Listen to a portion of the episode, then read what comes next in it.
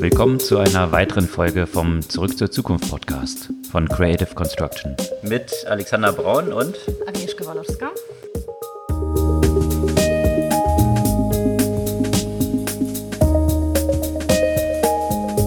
Was es diese Woche neu gab, heute in einer etwas reduzierten Besetzung. Agnieszka reist gerade durch Italien, so dass ich heute den Rückblick der Woche alleine mache. Und äh, da gab es eine ganze Reihe von spannenden Themen, die sich natürlich auch letzte Woche schon angedeutet haben.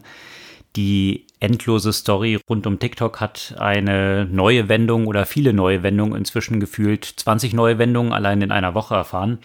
Aber jetzt ist es endlich so, dass dort eine Entscheidung gefällt worden ist. Das ist sicherlich ein Thema, was ich aber nicht zu sehr vertiefen möchte.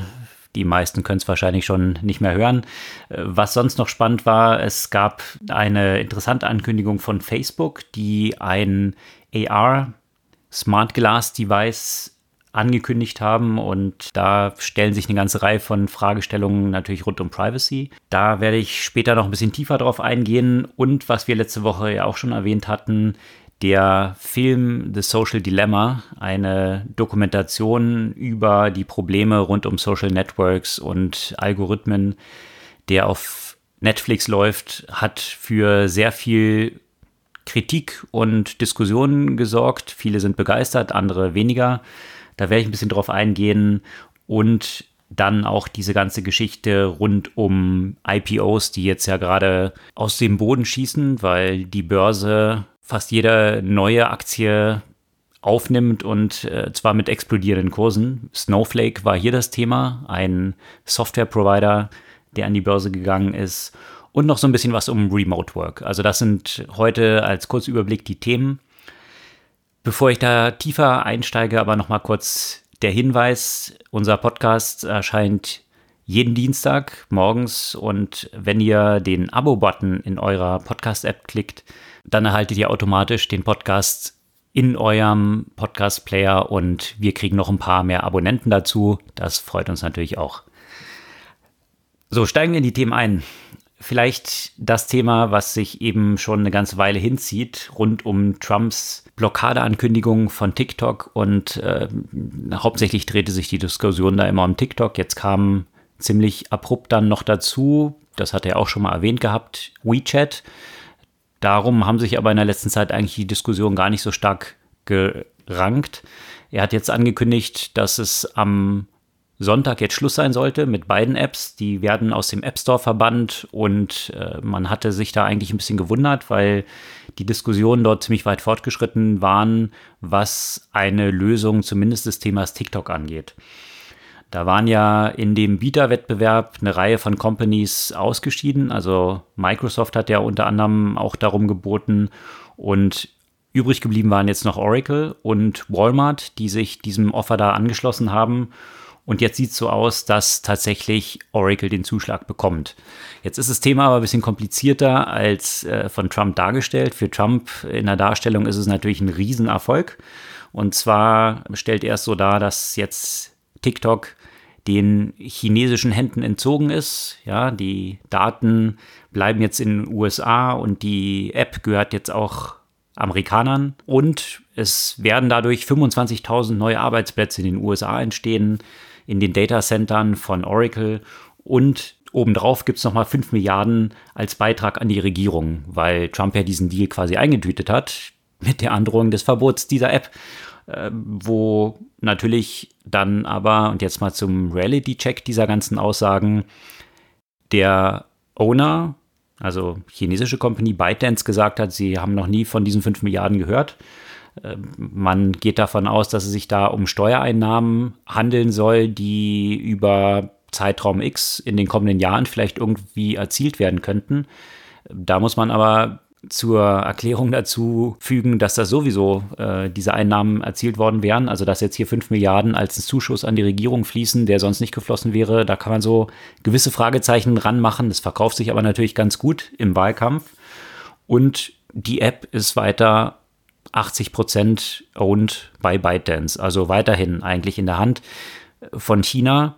Wenn man jetzt ByteDance China eben zuordnet, Also diese Ankündigung, die Trump dort gemacht hat, dass es jetzt eben nicht mehr China gehört, das ist mitnichten der Fall. 20 Prozent, das ist jetzt so der Deal, der jetzt da an Oracle und Walmart fließen soll, bis zu 20 Prozent an der Gesamt, also jetzt nicht nur der amerikanischen, sondern Gesamt TikTok erwerben. Das hat jetzt natürlich zu vielen Diskussionen geführt. Man weiß, dass äh, jetzt, wenn man sich diese Ankündigung anschaut, dass da 25.000 Arbeitsplätze entstehen sollen. Da kann man natürlich auch so eine ganze Menge Fragezeichen hintermachen. Wenn man sich mal anschaut, äh, wie viele Arbeitsplätze jetzt zum Beispiel Gmail, was ja riesige Datacenter betreibt, mit 1,5 Milliarden Nutzern, ähm, die beschäftigen ein paar hundert Leute. Das ist jetzt wahrscheinlich auch, hinkt dieser Vergleich so ein bisschen, weil äh, von der Infrastruktur Google ja auch eine ganze Menge zur Verfügung stellt und nicht alle Mitarbeiter jetzt direkt dem zugerechnet werden. Aber auch wenn man jetzt ein Unternehmen nimmt wie Snapchat, die haben 2000 Mitarbeiter und zwar um das gesamte Business zu betreiben, inklusive der Infrastruktur. Auch der Entwicklung, die wird nicht bei Oracle sein, sondern weiter bei TikTok bleiben. Also jetzt nur für den Betrieb der Data Center, wo genau dort 25.000 Arbeitsplätze entstehen sollen, das kann man sich schon mal fragen. Also äh, man sieht eben ganz klar, dass das Hauptthema hier ist jetzt natürlich Wahlkampf. Als Trump den Sieg verkünden zu können, sagen 25.000 neue Arbeitsplätze, 5 Milliarden obendrauf und jetzt gehört es halt den USA. Es ist nicht eine dieser Behauptungen mit der Realität zu vereinbaren. Abgesehen davon, dass diese Einfädelung dieses Deals ziemlich umstritten war, das ein weiterer Diskussionspunkt. Das Interessante ist natürlich auch noch, dass jetzt ausgerechnet Oracle den Zuschlag bekommen hat was wahrscheinlich auch nicht ganz zufällig ist, weil Oracle, Larry Ellison haben sich als starke Unterstützer von Trump in der Wahlkampfperiode schon dargestellt. Die CEO von Oracle ist auch im Übergangsteam von Trump gewesen. Von daher gibt es dort sehr enge Beziehungen zwischen Trump und Oracle, was sicherlich auch nicht geschadet hat. Und Oracle hat ja eine ganze Menge nachzuholen, was so Cloud Storage angeht. Da ist Amazon mit AWS natürlich weit vorne, Microsoft dann und Google gefolgt. Und Oracle ist da komplett abgeschlagen, hat den Zug da verpasst und jetzt auf diesem Weg wird ihm quasi ein Deal zugeschanzt, der daraus entstanden ist, eben eine recht gute Beziehung zur Regierung Trump zu haben. Also alle Dimensionen dieses Deals sind äh, ziemlich haarsträubend, äh, was dort abgelaufen ist. Jetzt wird man schauen, wie es jetzt eben mit WeChat weitergeht. Das soll ja auch jetzt ultimativ eben aus den USA verbannt werden. Das heißt, dass es im App Store von Apple nicht mehr vorkommen darf, von Google Play Store natürlich auch nicht. Und dass auch keine Unternehmen in den USA mehr Geschäfte mit WeChat machen dürfen. Also auch Hosting, all diese Verträge dürfen jetzt nicht mehr von amerikanischen Unternehmen mit WeChat abgeschlossen werden. Ja, das so als Abschluss dieser ja sehr abenteuerlichen Entwicklung. Jetzt hat die ein vorläufiges Ende gefunden. Mal schauen. Äh, das hat sich, wie gesagt, in der letzten Woche aber auch gefühlt 20 Mal noch gedreht. Äh, auf jeden Fall kann man damit die News weiter belegen und äh, für den Wahlkampf ist es halt ganz praktisch. Machen wir einen Haken hinter. Das interessante Thema, was eben auch zu vielen Diskussionen geführt hat, ist der Film, den wir vergangene Woche auch schon erwähnt hatten, The Social Dilemma. In diesem Film äußern sich eine ganze Reihe von ehemaligen Entwicklern, recht einflussreichen Größen aus dem Umfeld von Facebook, Instagram und Pinterest, die maßgeblich auch daran beteiligt waren, zum Beispiel an solchen Geschichten wie der Entwicklung des Like-Buttons und äh, überhaupt des Newsfeeds und äh, der algorithmischen Steuerung dort drin. Und ich kann den Film nur jeden empfehlen, sich den anzuschauen, aber es gibt auch eine ganze Reihe von Sachen, wo ich sagen muss, äh, da macht sich der Film das etwas sehr einfach. Äh, es stellt eben auf diese Probleme ab, die angeblich durch Facebook entstehen. Da kann sicherlich jeder einen Haken hintermachen dass dort bestimmte Probleme mit Filterbubbles oder mit selektiver Wahrnehmung, mit Algorithmen, die dann besonders gut funktionieren, wenn sie möglichst polarisierende Wirkung haben. Das kreiert mehr Stickiness, was sich wiederum darauf auswirkt, dass dann mehr Leute länger dort sind und sich dann mehr Werbung verkaufen lässt. Und das ist auch so die ziemlich simplifizierte Argumentation, die diesem Film die ganze Zeit transportiert wird. Ja? Das Problem sei Facebook, äh, der Algorithmus und das Geschäftsmodell Werbung. Das ist aber tatsächlich ein bisschen sehr vereinfacht. Ähm, dass Facebook jetzt hier alleinig für die Polarisierung verantwortlich gemacht wird. Propaganda und Polarisierung, da erzähle ich hier sicherlich niemand ein Geheimnis, hat es auch in der Geschichte ohne Facebook gegeben. Sie werden dafür verantwortlich gemacht, dass die Selbstmordraten von Jugendlichen stark nach oben gegangen sind. Werden Grafiken eben gezeigt, so um die Zeit rum, wo Facebook eben entstanden ist und dann ein steiler Anstieg. Depressionen sind stark angestiegen und noch eine ganze Reihe von anderen Faktoren. Wenn man sich das aber anschaut, was in diesem gleichen Zeitraum noch alles gewesen ist, mit der Finanzkrise 2008, mit der Ungleichverteilung von Einkommen, die stark gestiegen ist, von vielen Leuten, die ökonomisch abgehängt sind, von Drogenepidemie, also sehr, sehr viele Faktoren, die sich auch auf Selbstmordraten, auf Depressionen auswirken können. Also der Film läuft Gefahr, aus einer Korrelation eine Kausalität zu machen und eben viele andere Faktoren, die dort auch eine Rolle spielen, nicht mit in Betracht zu ziehen. Das heißt, es jetzt alleinig darauf festzulegen, dass sämtliche negativen Entwicklungen jetzt allein an Facebook liegen, das macht, damit macht sich der Film eben auch ein bisschen sehr einfach. Und vor allem auch dies, äh, die Empfehlung, die letztendlich der Film dann transportiert ist, die einzige Möglichkeit ist to log off. Und auch das ist eine bisschen unrealistische Empfehlung, dass es ja gerade auch um Media Literacy, also um den qualifizierten Umgang mit solchen Plattformen geht. Und wenn man sich jetzt diese unterschiedlichen Punkte, die dort als Kritik genannt werden, anschaut, inwieweit die wirklich so zutreffen. Also sprich Polarisierung, äh, stärkerer Extremismus durch diese Algorithmen und die Begründung dafür das werbefinanzierte Geschäftsmodell. So kann man sich genauso auch viele andere Plattformen anschauen, ob es jetzt ein WhatsApp ist, was ja ganz anders funktioniert. Also dort ist nicht ein Algorithmus, der bestimmte Inhalte nur nach oben spielt, die polarisierend sind und äh, in dieser Form auch nicht, zumindest noch nicht, so werbefinanziert. Und trotzdem hat viel Verbreitung, die zu Lynchungen geführt haben. In Indien zum Beispiel, in Myanmar, hat sehr stark über WhatsApp auch stattgefunden. Genauso Attentäter, die Plattformen genutzt haben wie 4chan oder 8chan, das sind jetzt überhaupt nicht werbefinanzierte Plattformen und da ist auch überhaupt keine algorithmische Steuerung drin. Also jetzt allein der algorithmischen Steuerung, die sicherlich ihre Probleme hat, aber das allein dem zuzuordnen und Facebook als das Grundübel hinzustellen, ist letztendlich auch äh, ein bisschen problematische Darstellung. Ich kann den Film aber jeden zum Ansehen empfehlen und äh, wir posten hier eine Reihe von Hintergrundartikeln dazu, weil es sich ja nicht nur um diesen Film dreht. Der Film ist jetzt eine Darstellung, die meiner Überzeugung nach so ein bisschen verschoben ist und sich damit auch keinen Gefallen tut, weil genau diese verschobene Darstellung von der Realität ja das ist, was der Film Facebook ankreidet, selber aber auch sehr simplifiziert und etwas verschoben selber die Realität darstellt. Also von daher sollte man sich vielleicht noch ein paar Artikel dazu durchlesen und sich seine eigene Meinung zu bilden. Einen großen Gefallen bezüglich einer etwas qualifizierteren Aufklärung macht er seinen Zuschauern aber nicht. Von Facebook gab es aber auch noch eine interessante Ankündigung vergangene Woche. Und zwar haben sie das Projekt Area angekündigt. Und da dreht es sich um Hardware, die sie herstellen. Also um ein, eine Art von Smart Glasses, die Augmented Reality Glasses sein sollen. Das heißt, ich kann das Bild, was ich da dadurch sehe, in der Realität anreichern, um computerunterstützte Informationen, die aus dem Internet äh, hinzugezogen werden. Das geht aber nicht nur in eine Richtung. Also ich kann nicht nur mit diesen Glases mir bestimmte Sachen anzeigen lassen, sondern diese Glases sind auch mit einer Kamera versehen, sodass sie permanent natürlich meine Umgebung scannen.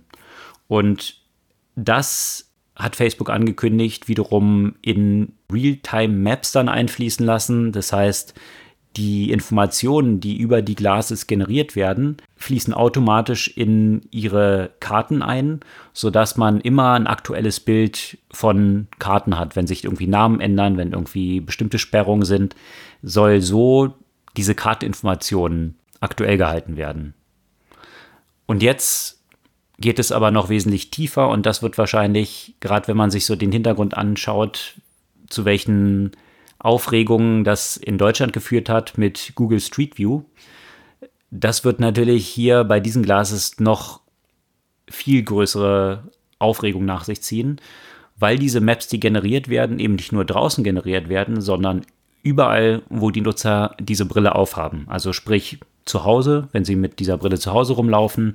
Das wird auch explizit in so einem Promotional-Video von diesen Glases erwähnt. Können die Glases einem zum Beispiel dann sagen, wo man den Schlüssel hingelegt hat in der Wohnung, wenn man vergessen hat, wo der Schlüssel ist. Jetzt als ein Use Case davon.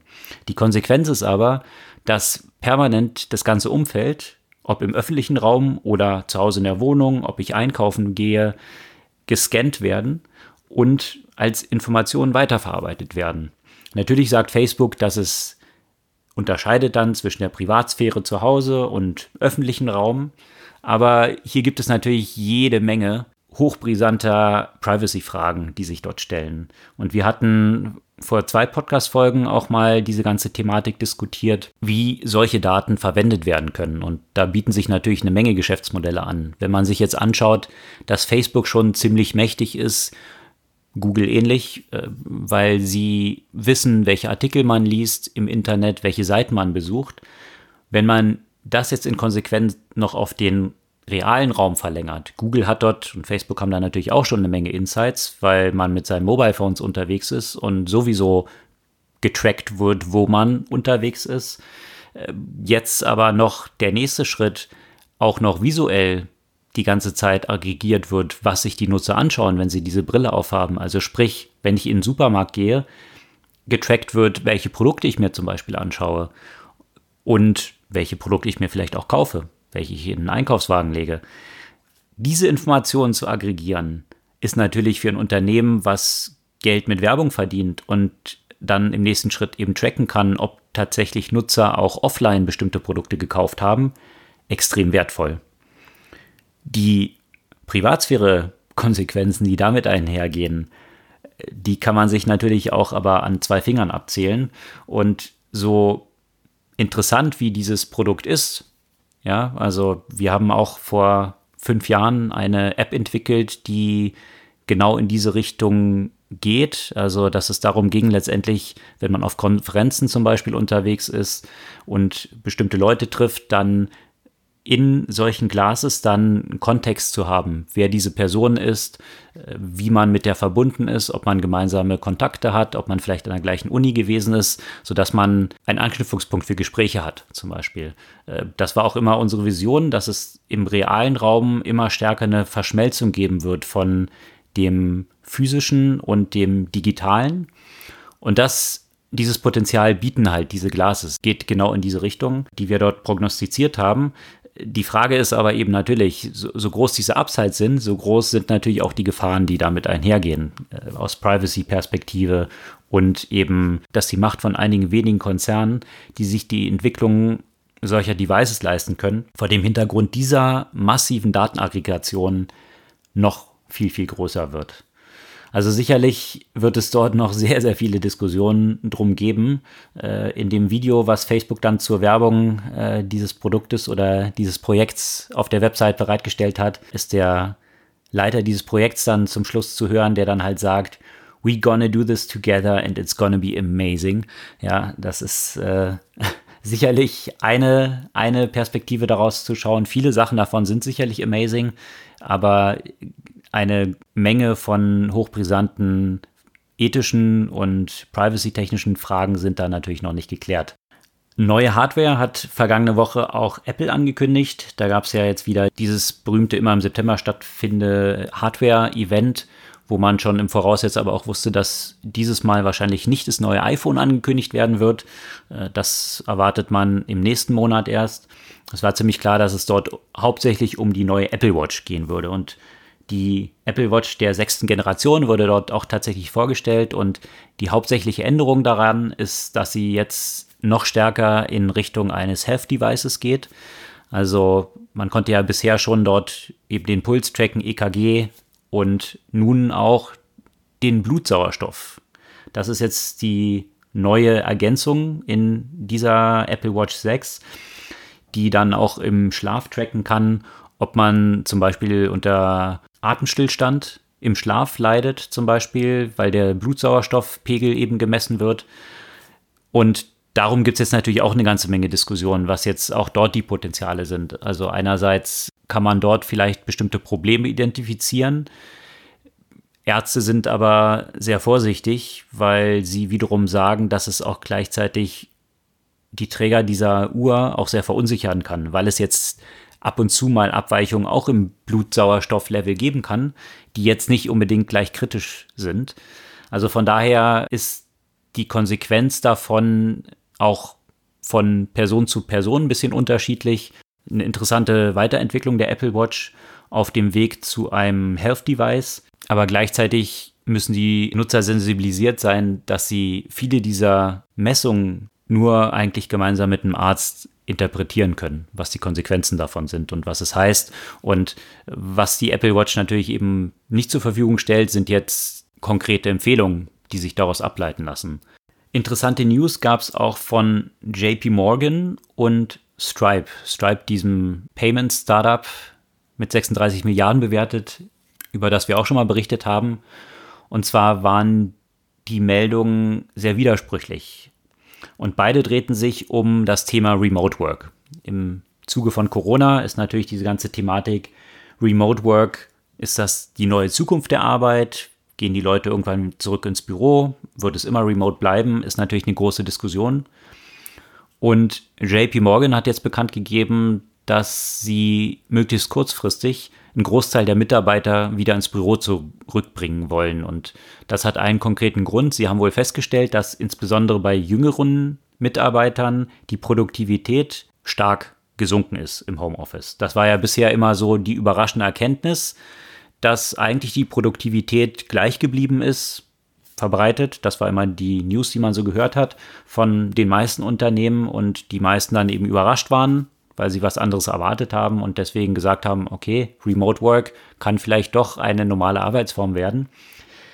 JP Morgan ist da jetzt anderer Meinung und äh, möchte das entsprechend ändern. Und das Interessante war, dass am gleichen Tag, wo JP Morgan diese Direktive rausgegeben hat, Stripe angekündigt hat, dass sie jedem Mitarbeiter 20.000 Dollar zahlen, wenn die sich entscheiden, permanent Remote Work zu betreiben und aus Städten wie San Francisco, New York und Seattle wegzuziehen. Und das hat für Stripe natürlich einen entscheidenden Grund. Die Lebenshaltungskosten in diesen Städten sind natürlich extrem hoch, wegen sehr hoher Mieten. Und was Stripe im Anschluss natürlich machen möchte, wenn die Mitarbeiter aus diesen Städten wegziehen, neben diesen 20.000, die sie ihnen zahlen, möchten sie dann das Gehalt auf den neuen Wohnort anpassen, der wahrscheinlich wesentlich günstiger ist als diese Städte. Also möchte Stripe darüber Einsparungen fürs gesamte Unternehmen realisieren, aber diese Entscheidung, dass sie Mitarbeitern diesen Incentive geben, fußt ja auch auf der Annahme, die Stripe anscheinend hat, dass die Produktivität der Mitarbeiter offensichtlich nicht drunter leidet. Also eine interessante Diskussion oder ziemlich widersprüchliche Schlüsse, die beide Unternehmen daraus ziehen. Ist Remote Work nun tatsächlich genauso produktiv oder verliert man an Produktivität und was sind vielleicht auch die Vorteile, die die jeweiligen Arbeitsformen haben? Was geht im anderen verloren und wie kann man dort ein Setup finden, was wirklich die Vorteile dieser beiden Arbeitsformen vereint? Und da gibt es auch eine ganze Reihe von Unternehmen, die dort schon unterwegs sind, äh, manche, die nur remote gewesen sind, GitLab zum Beispiel. Und äh, da lohnt es sich, da posten wir auch mal einen Artikel dazu, sich das mal ein bisschen genauer anzuschauen, ähm, was tatsächlich dann die Vorteile sind und welchen Reifegrad vielleicht Unternehmen auch erstmal haben müssen. Wenn man jetzt einfach nur eins zu eins die Prozesse, die man bisher im Büro hatte, auf zu Hause verlegt und glaubt, dass das dann produktiv ist, dann ist es wahrscheinlich nicht so der Fall, sondern man muss sicherlich auch sich genau anschauen, wie kann man auch zu Hause, also remote, eine Umgebung schaffen und Interaktionsmöglichkeiten schaffen, die die Nachteile, die damit verbunden sind, dass man nicht zufällig bestimmten Kollegen über den Weg läuft und dort Gespräche dann entstehen, was Aufbau auch der Kultur angeht, was das Voranbringen von Projekten angeht, die sich nicht eins zu eins einfach so in Remote Work transportieren lassen. Also sicherlich noch interessante Diskussionen, die es dort in diesem Umfeld geben wird.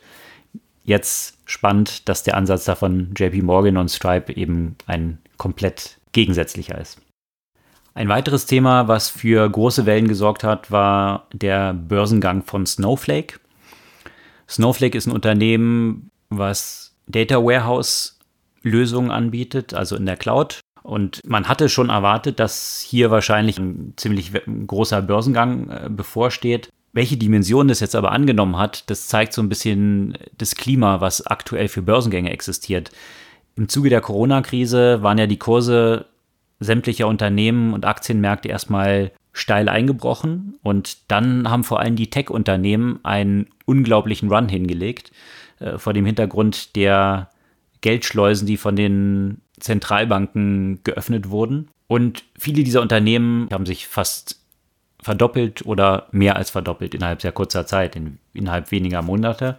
Das hat jetzt so ein bisschen einen Dämpfer erfahren in den letzten Tagen. Es scheint wie so eine Sektorrotation stattzufinden, jetzt aus diesen Tech-Aktien ein bisschen raus wieder und andere. Was aber tatsächlich eben unglaublich gut funktioniert, sind Börsengänge sobald sie auch nur irgendwas mit Software im entferntesten zu tun haben. Und deswegen sieht man jetzt eben auch, wir hatten es letzte Woche auch schon erwähnt, Airbnb hat den Börsengang ja auch angekündigt, viele weitere auch. Snowflake ist 2018 noch mit 1,5 Milliarden bewertet gewesen. Die sind jetzt mit einer Zielbewertung von 44 Milliarden in den Börsengang gegangen. Die Aktie hat sich dann verdoppelt am ersten Tag. Also auf fast 70 Milliarden ist die Bewertung von Snowflake nach oben geschnellt.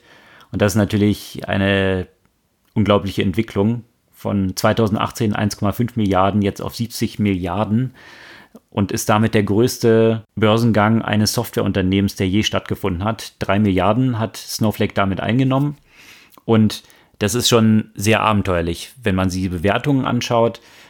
Das Unternehmen hat im letzten Jahr gerade einmal 260 Millionen Umsatz gemacht. Also mit 260 Millionen Umsatz eine Bewertung von 70 Milliarden zu erzielen, das ist schon mehr als abenteuerlich und zeigt so ein bisschen das Klima, was aktuell herrscht, äh, wo so viel Geld bei 0% Zinsen irgendwie in den Märkten ist und jetzt Anlageformen eben sucht. Natürlich hat Snowflake auch ein starkes Wachstum hingelegt, also zum Jahr zuvor um fast 150 Prozent gewachsen. Aber trotzdem in Relation zur Gesamtbewertung ist es immer noch sehr abenteuerlich, was dort an Bewertung aufgerufen wird.